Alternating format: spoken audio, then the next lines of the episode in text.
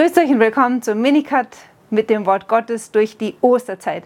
Ja, wir sind noch in der Corona-Krise, aber das soll uns nicht vergessen lassen, dass wir in einer noch viel, viel wichtigeren, nämlich liturgischen Zeit leben, der Osterzeit. Das ist die Zeit, in der der Herr sich immer wieder den Jüngern zeigt und wie uns das Emmaus-Evangelium am letzten Montag gezeigt hat, das ist die Zeit, in der der Herr ihnen selber die Augen öffnet für das Verständnis der Schrift. Und nichts anderes will er mit uns in diesen noch vor uns liegenden sechs Wochen tun. Die Fastenzeit dauert 40 40 Tage und die Osterzeit schönerweise 50 Tage.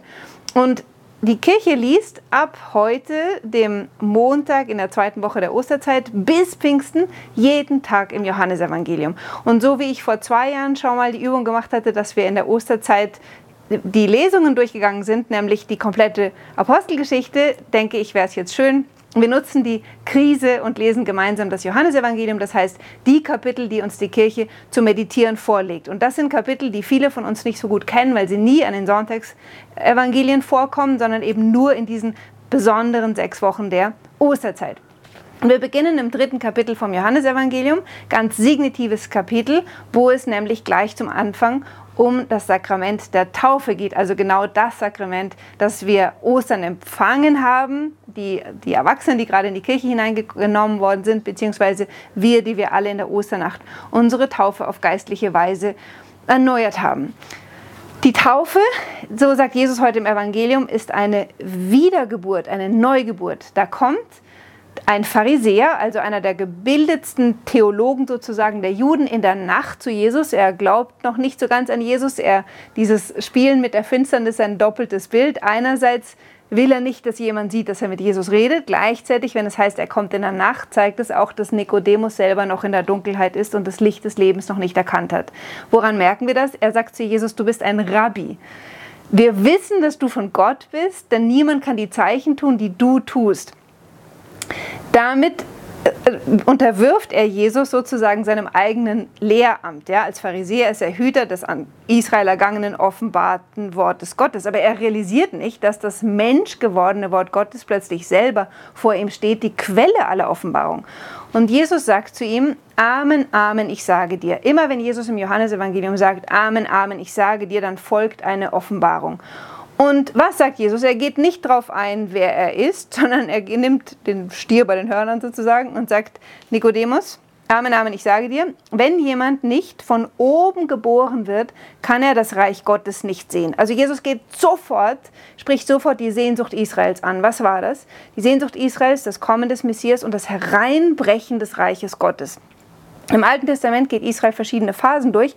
Am Anfang ist die Verheißung ganz auf das Land ausgerichtet. Später, als sie dann schon länger im Land sind und über viele Jahrhunderte unter fremder Besetzung, realisieren sie, hm, diese Verheißung des Landes, des Reiches Gottes, das scheint eine eschatologische Verheißung zu sein, also etwas, das sich erst verwirklichen wird, wenn das Reich Gottes auf Erden einbricht. Und sie erwarten, dass der Messias mit Pauken und Trompeten vom Himmel herkommt und eine neue Ära einbricht in diese Zeit. Ja? Was sie nicht erwartet haben, ist, dass der Messias nicht alle erwartet haben. Die großen Strömungen haben erwartet, dass eben dieser, dass der Messias dieses Reich Gottes mit Bumbas auf die Erde herabbringt. Und, und Jesus spricht jetzt genauso genau von diesem Reich Gottes, das sie erwarten, aber auf eine Weise, wie sie es nicht erwartet haben. Nämlich er sagt, ich sage dir, wenn jemand nicht von oben geboren wird, im Griechischen dieses von oben her, Anothen, das kann eine doppelte Bedeutung haben, von oben, von Gott her, oder auch auf Neues, aufs Neue geboren werden. Und der Nikodemus, wunderbar, sagt dann aber, wie kann das sein? Es kann ja niemand in den Leib seiner Mutter zurück. Und Jesus antwortet ihm, Amen, Amen, ich sage dir, wenn jemand nicht aus Wasser und dem Geist geboren wird, kann er nicht in das Reich Gottes kommen. Dieses Reden von geboren werden aus Wasser und Geist ist eine ganz frühchristliche Weise, die wir auch schon in den Paulusbriefen vorfinden, wo es eine frühchristliche Weise von der Taufe zu reden.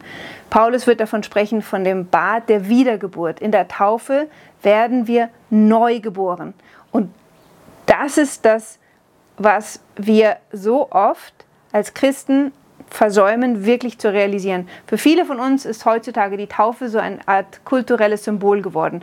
Ja, wenn ein Baby geboren wird, dann bringen wir es zum Priester und er bekommt einen Segen und das soll ein Glückszeichen, ein gutes Omen für das Leben des Kindes sein. Aber Jesus spricht hier von etwas viel radikalerem. Er sagt nämlich, das Fleisch nützt nichts. Nur wer aus Wasser und Geist geboren wird, hat das Leben.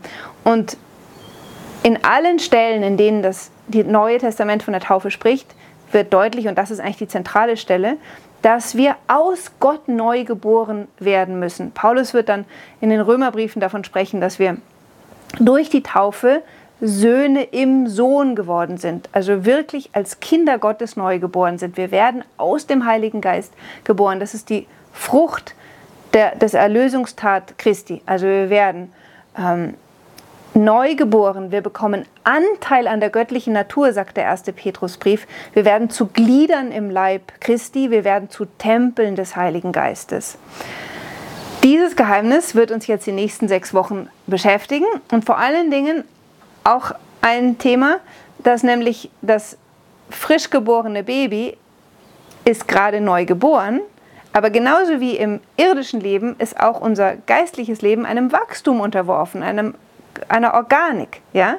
Und einerseits ist uns in der Taufe dieses neue Leben geschenkt worden, aber andererseits liegt es jetzt an uns, dass wir die Mittel ergreifen, die Gott uns schenkt, damit dieses neue Leben in uns wächst. Und ein ganz, ganz starkes Mittel, damit das neue Leben in uns wachsen kann, ist das Wort Gottes. Und das möchte ich die nächsten sechs Wochen, so Gott will und es alles funktioniert, ähm, möglichst täglich betrachten.